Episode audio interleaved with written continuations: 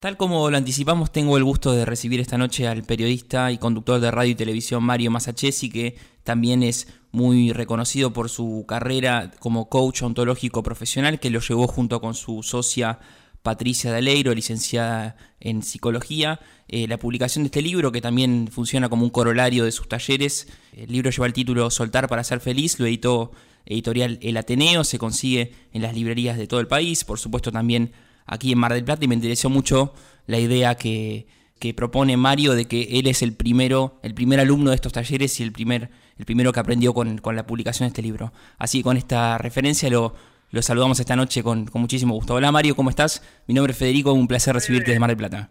Hola Fede, buenas noches, buenas noches para todos los que están escuchándote. Bueno, eh, mencionaba esa idea que me pareció la más, de las más interesantes del libro, que vos sos el primer alumno de estos talleres y de este camino que te llevó a publicar este libro junto con Patricia, Soltar para ser feliz. No podría escribir nada, por lo menos hasta hoy. En el futuro por ahí despierta alguien que hace ficción o alguien que, que escribe sobre otros, pero no podría haber escrito este libro sin haber pasado por la experiencia. Mm porque lo que yo siempre digo en los talleres y decimos con Patricia es, no nos creas nada, te pedimos por favor porque no tenemos la verdad de nada, no tenemos el método de nada, eso sí, te lo sometemos o sometelo a la experiencia y después hablamos. Entonces, como yo pido que la conclusión, digamos, de lo que leen o de lo que compartimos en los talleres esté basado en los resultados de la experiencia. Yo soy de la idea que las intenciones no se miden por los por las intenciones, sino que las intenciones se miden por los resultados. Y una vez que vamos teniendo resultados y qué resultados vamos teniendo, entonces ahí podemos evaluar cómo ha sido la, la experiencia.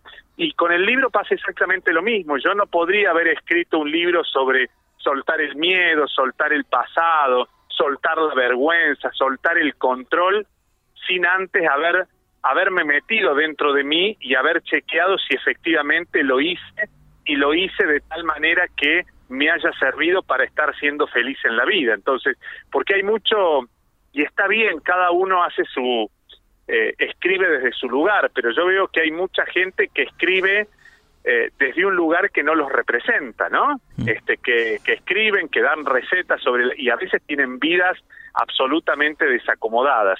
Yo esperé mucho tiempo, muchos años, y en el momento que tengo mi vida acomodada, o por lo menos acomodada a mi gusto y piacere, ¿no? Que para otros puede no gustarle, eh, recién ahí entonces me, me animé a escribir y a compartir esta, todos estos soltares que son 15 capítulos, cada capítulo tiene un soltar diferente.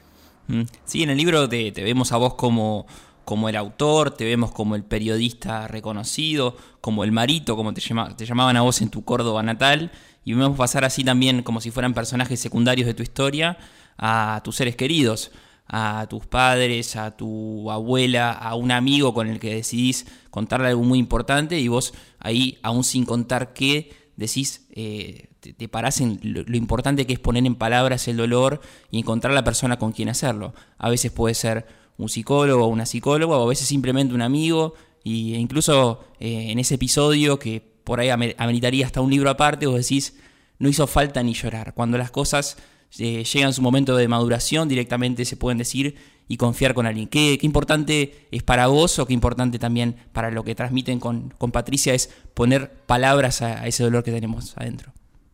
Cuando el alumno está preparado, cualquiera puede ser maestro. Entonces, eh, yo he pedido asistencia muchas veces, de hecho, tengo mi psicóloga desde hace 10 años, he tomado eh, sesiones de coaching, he hecho el arte de vivir, eh, hice insight, retiro espiritual, meditación, no demasiado porque me cuesta mucho meditar, pero lo he intentado, meditaciones guiadas, eh, sanación genital, he hecho todos los talleres posibles. Ahora también, más allá de los talleres, de los profesionales, hubo muchos amigos y amigas que, que me han ayudado a despertar en mi conciencia, en mi darte cuenta. Algunos lo han hecho en silencio, otros lo han hecho con palabras y otros lo han hecho de las maneras más insólitas o más increíbles, como yo cuento, por ejemplo, la anécdota con Sandra Borghi, que es amiga mía, que es periodista, que es este somos hermanos de la vida porque nos hemos elegido, que decidió ayudarme no diciéndome nada, sino que en un momento, en una reunión, cuando yo estaba contando la misma historia que contaba siempre, y la misma historia que me contaba siempre, la historia que no me llevaba a ningún lado, sino que me las excusas que me servían para quedarme en el mismo lugar, ella apoyó su hombro en mi eh, su cabeza en mi hombro, estábamos en una cena, apoya su cabeza en mi hombro, se queda dormida como diciendo hasta acá llegué, no más, no quiero más. Eh, entonces, a, a, mí ese día, ese, esa dormida de ella fue el despertar mío porque yo me di cuenta que a los que me quieren, a los que me aman, a los que me cuidan, a los que yo elegí como familia elegida, que son los amigos, estaban hartos de escuchar el mismo relato de lástima. Y para mí fue muy fuerte eso. Entonces, a veces eh, la ayuda está en un profesional y tenemos que consultar, por supuesto, las veces que querramos, pero a veces la ayuda está en, en, el, en el lugar menos pensado y en la situación menos esperada. Mm. Eh, muy interesante la idea esa de, del amigo de, o de lo que vos ves como una postal de, que para vos es una llave y decir esto llegó hasta este punto. Eh, y justamente también la idea del hombro, que muchas veces es poner el hombro como la idea de contener a alguien y muchas veces el hombro termina siendo la, metáfora de todo lo que venimos cargando y, no nos animamos a, dejar a dejar partir. Eh, incluso en el libro... sí. acá hay algo interesante y es que no tenemos que abusar del hombro que nos prestan. Claro. Y hay gente, a veces, tal vez yo en algún momento he caído, ¿no?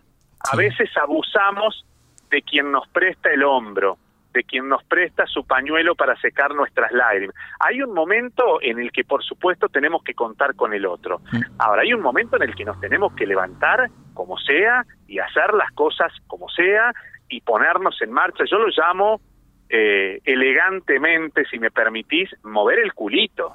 Hay un momento en el que el que presta el hombro se cansa de prestar el hombro, el que pone el paño de lágrimas se cansa de poner el paño de lágrimas, porque no, viste, la gente no está para soportarnos toda la vida, mientras nosotros nos quedamos en el mismo lugar, los otros prestan lo suyo hay un momento donde nosotros tenemos que prestarnos a nosotros mismos lo que tenemos dentro de nosotros, que son los recursos, las habilidades, los dones, este, para poder salir adelante y para poder este, ponernos en acción y salir del lugar donde estamos para ir a un lugar mejor. Mm, eh, estamos hablando con Mario Masachesi, coautor del libro Soltar para ser feliz, un libro eh, muy interesante que se consigue ya en la ciudad de Mar del Plata. Es un libro muy entretenido de leer, hay subrayados en, en verde, hay testimonios de anónimos que participaron de los talleres, hay una mezcla muy interesante con la poesía, con las canciones que lo hace el libro con una lectura mucho más amena y hay una idea que está subrayada y que me interesó mucho que dice lo siguiente, la página 135. Muchas veces nos escudamos en decir que nuestro jefe nos exige, nuestra familia nos exige, y si chequeamos nadie nos ha pedido tanto esfuerzo. E incluso la idea se radicaliza aún más cuando ustedes plantean la idea de decir, soy buena madre, soy un buen padre, y el, retruco que tienen ustedes es, y se lo preguntaste a tus hijos a ver qué piensan ellos. ¿Cómo fue, cómo es volver a, cómo es repensar esas ideas que a veces eh, hacen tanto daño? Claro, ¿cuál es el parámetro de lo bueno y de lo malo? ¿Quién lo tiene? ¿Quién tiene, así como medimos el, la temperatura, eh, así como medimos este, el pluviómetro, mm. quién tiene el, quién puede arrogarse el parámetro de lo bueno o de lo malo? A mí hace poco me pasó eh, algo, publiqué una foto de Moria Kazan en mi, en mi Instagram con su hija bebé, con Sofía Gala bebé. Mm. Y sobre todo mujeres, le decían de todo, que esa hija, que ese, la dejaste, que... Y yo, yo pensaba entre mí, ¿alguien le preguntó a Sofía Gala qué tal o qué piensa de su mamá? Porque todos opinaban, opinaban desde afuera y desde lo que se lee en la revista, que es apenas una parte de la vida de las personas, una partecita de la vida de las personas. Y lo mismo nos pasa con nuestra vida, es decir, ¿Cuál es el parámetro que tenemos de la buena o de la mala madre o del bueno o del mal padre o de la buena o de la mala familia si, si a todos nos pasan cosas? Cada uno tiene su parámetro, cada uno tiene su escala de valores y lo único que podemos hacer es chequear con el otro si estamos de acuerdo en, en esa escala de valores para poder establecer cuál es el espacio de mejora, qué me faltó o qué me está faltando. Si me faltó y ya no estoy eh, en posibilidades de remediarlo, pedir perdón, pedir disculpas. Este, si todavía estoy a tiempo, decir, bueno, ¿qué necesitas de mí? ¿Qué más puedo hacer por vos? Y, y además esto, hmm. ¿estoy dispuesto a hacerlo o dispuesta a hacerlo? Eh, porque cuando uno hace un pedido, también la respuesta puede ser un no, porque no tengo ganas, porque no se me canta, porque no quiero, porque no estoy en este momento preparado para, para darte lo que estás necesitando, que es la, la posibilidad que tiene la persona que recibe el pedido, que es decir, no, por ahora no, no nunca. Este, entonces, bueno, es una negociación permanente esto de, eh, ojo cuando medimos las cuestiones humanas, las cuestiones familiares en términos de bueno o malo, porque la hasta ahora la regla para medirlo no se inventó y nadie la tiene. Sí, me imagino que esto también se hace mucho más eh, pavoroso, hasta dramático con las redes sociales, donde todos pueden opinar de la vida de todos. Por ejemplo, hace poco vi un tuit que para colmo tuvo muy pocas eh, repercusiones, no es que salió, después lo levantaron los portales, de Ignacio Guido Montoya Carlotto, que pasado eh, el día después del cumpleaños número 90 de Estela de Carlotto, un tuitero pone, eh, qué raro que Ignacio no la saludó, qué pasará en esa relación, y él hizo mención a ese tuit diciendo, eh, todavía no me acostumbro a tener esa especie de sommelier de relaciones personales eh, que, te dicen a vos cómo tenés que relacionarse con los demás. ¿Hay algún tipo de parámetro en las redes sociales que por ahí las personas que se muestran todo el tiempo juntos en la vida privada no, no lo son tanto? ¿Cómo juega la, exposición tan grande con las redes sociales? Claro, y además otra cosa, el Twitter es la única manera que tiene Guido Carlotto o el nieto de Estela de Carlotto de saludarla es la única opción. Y además hay gente que no le da pelota a los cumpleaños. Nosotros, por ejemplo, en mi familia, rara vez, si yo por ejemplo me enteré ayer a las 11 de la noche que un sobrino mío cumplía años porque vi una foto en las redes sociales, ni me había enterado porque tengo mis cosas. Eso no significa que lo ame menos, eso no significa que no lo quiera, que no lo considere, que si me necesita no vaya a estar. Significa que no estoy atado a una fecha para demostrarle mi amor. Si el amor que yo te tengo a vos, Fede, supongamos que seamos familia, mm. ¿sí? O que yo le tengo a mi, a mi, a mi sobrino, está atado a una fecha, estamos en el horno. Porque hay gente que se saluda para Navidad, Año Nuevo, eh, y eh, para Reyes y para los cumpleaños y tienen vidas de porquerías y relaciones de porquería. Con lo cual, eh, cada uno va estableciendo su, su sistema de relaciones con el otro este, y se va co-creando eso. Entonces, eh, me parece una intromisión en una cuestión privada y absolutamente dolorosa como ha sido tanto la vida de Estela de Carlotto con las ausencias y la vida de Guido Carlotto con este eh, todo lo que le pasó le tocó vivir me parece que es de una eh, crueldad meterse en esa relación y hacer opiniones públicas sobre cuestiones que son absolutamente privadas. Sí, sí, sí, también la, idea de él, también de, agarrar esa posta y, responder, que también es algo que rodea el libro, que es la idea de decir basta, ¿por qué las cosas tienen que ser así? ¿O por qué eh, me tengo que callar a vos? Eh, te pasó incluso en la, en la, infancia con cosas que te decían, cuando vos que decías quiero estar en la televisión, quiero estar adentro de esa caja, eh, y te decían basta de jugar a hacerte el famoso, y de pronto las cosas que parecen una, una ironía del destino, vos tenés que empezar a tomar en serio, aún siendo muy chiquito, y lo que te propusiste lo, lo conseguiste. El libro contás que estás en un momento de, plenitud que te permite ver las cosas en retrospectiva. Así que te, pregunto cuán, cuán fácil eh, eh, es con estas herramientas romper el molde y que por ahí los que lo que nos decían esto no es así, de pronto puede serlo. Eh, romper el molde es fácil, lo que no es fácil, eh, asumir las consecuencias buenas o malas, eh, esperadas o inesperadas de romper el molde, mm. ¿sí? romper el molde es muy fácil porque doy un paso y tal vez estoy rompiendo el molde. Ahora, tengo que ser consciente que cuando rompo el molde, se sale todo lo que estaba ahí adentro contenido. Mm. A veces puede haber estado contenido en silencio, a veces puede estar contenido en juicios, a veces puede estar contenido en violencia, a veces puede estar contenido en, en, entredichos. Entonces, cada vez que yo rompo el molde, hay consecuencias de las que me tengo que hacer cargo. Algunas son, tal vez esas consecuencias son mucho más fáciles de lo que me imagino. He hecho un rollo, ejemplo, mi amor, mm, esta relación no va más, me quiero separar. Yo te iba a pedir lo mismo. Ah, ¿y cuánto hace? que Y hace tres años, pero no me animaba. Ok, vamos para adelante, ¿sí? Mamá, soy gay o soy lesbiana. Ya lo sabíamos, pero no te lo queríamos preguntar por respeto.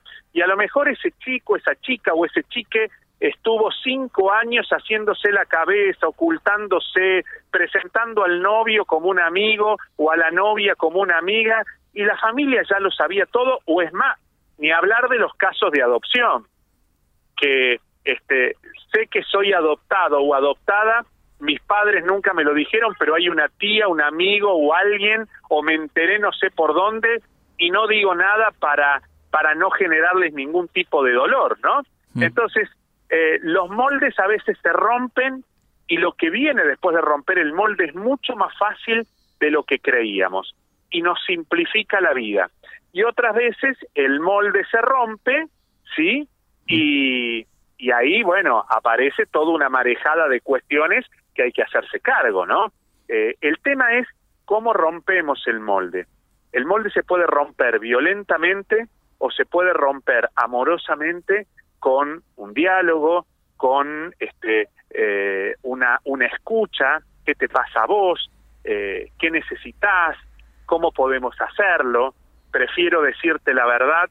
Hay una frase que a mí me gusta mucho que la aprendí de una cocinera que dice, si me vas a matar, mátame con la verdad porque la mentira mata dos veces.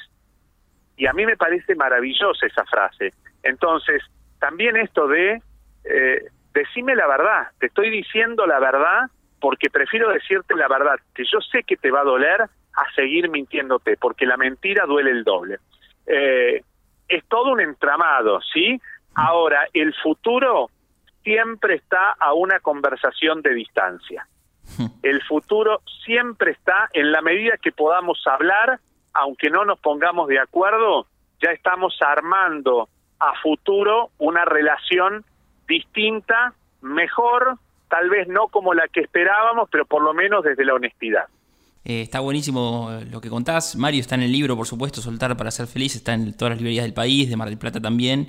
Y una de las variables también que me pareció interesante que aparece en el libro, uno de los temas, eh, cuando hablan de los nervios y de la vergüenza, me pareció muy, muy genial porque lanzan como disparador una frase de Bruno Gelber, cuando dice que eh, en una entrevista, el único concierto que di sin nervios en mi vida fue el primero, cuando tenía cinco años. No es que el resto los diera nervioso, pero está siempre ese cosquilleo. Y te pregunto a vos, ya fuera del libro, fuera de, la experiencia, si todavía eh, la televisión, escribir un libro, hablar de ciertas cosas, te da nervios o te genera algún tipo de vergüenza. Eh, hay momentos que sí y hay momentos que no hay momentos que me parece que lo voy a sacar de taquito y me desvanezco y hay momentos en los que voy desvanecido porque todo es una construcción. Y te voy a poner un ejemplo. Hace algunos días estuve en el programa de Pampita, que yo además lo veo todos los días, ella me cae muy bien y me parece que pregunta desde un lugar muy sencillo, sin pretensiones. Y yo digo, bueno, acá voy a lo de Pampita, escribí un libro, no hay ninguna amenaza posible. y sin embargo me puse mucho más nervioso que todas las veces que he ido al programa de Mirta Legrand. Que mirá que en lo de Mirta las he pasado y, volvería a ir y no tengo nada en contra de Mirta y, hemos hablado muchas veces de, de, lo que nos ha pasado al aire, ¿no? Pero se me secó la boca, no podía hablar, en el corte tuve que pedir un vaso de agua, varias veces me tuve que limpiar los labios porque porque tu presencia es de ese momento no sé qué pasó entre ella y yo, este, que hizo que yo me fuera a una zona de, de mayor miedo y no de mayor confianza. Entonces, me sigue pasando, pero yo disfruto, no lo padezco.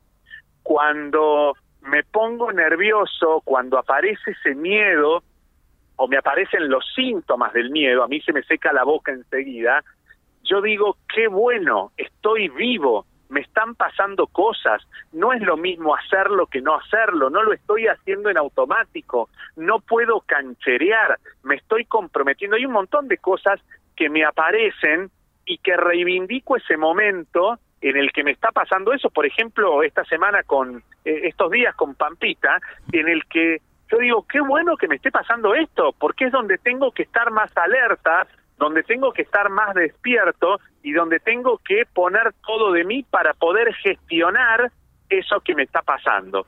Así que en otro momento lo padecía y me ponía mal y decía no me puedo y ahora lo disfruto, digo, estoy vivo, me pasa esto porque me pasan cosas, eh, me pasa esto porque dentro de mí hay una movilización interior que hace posible que por ejemplo, charlando con Pampita, me ponga nervioso. No está ni bien, ni mal, ni es mejor, ni peor, ni soy eh, Superman, ni soy un, este, una cosita humana. Soy este que me están pasando estas cosas. Soy el que soy y es lo que tuvo que pasar en ese momento. No le pongo juicios. Y si le pongo juicios, Fede, no le pongo juicios que me resten. Le pongo juicios de valor para poder valorar ese momento. Eh, Mario, te agradezco muchísimo tu tiempo. Está el libro en todas las librerías, Soltar para ser feliz. Se consigue aquí en Mar del Plata para los interesados en los talleres con Patricia Daleiro, que es la coautora del libro.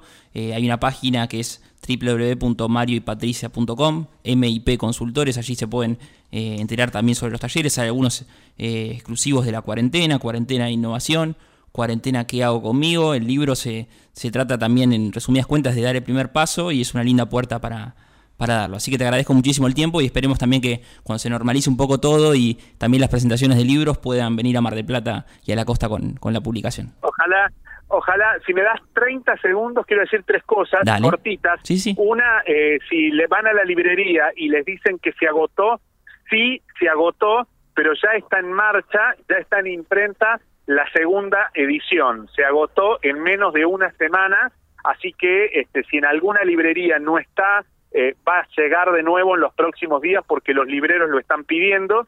Y lo segundo es, el 21 de noviembre hacemos un taller por Zoom para todo el país de soltar para ser feliz. Los que quieran anotarse me pueden escribir por privado a mis redes sociales o hay un teléfono que es el 11 3283 0824 11 3283 0824 donde pueden pedir información. Es Soltar para ser feliz.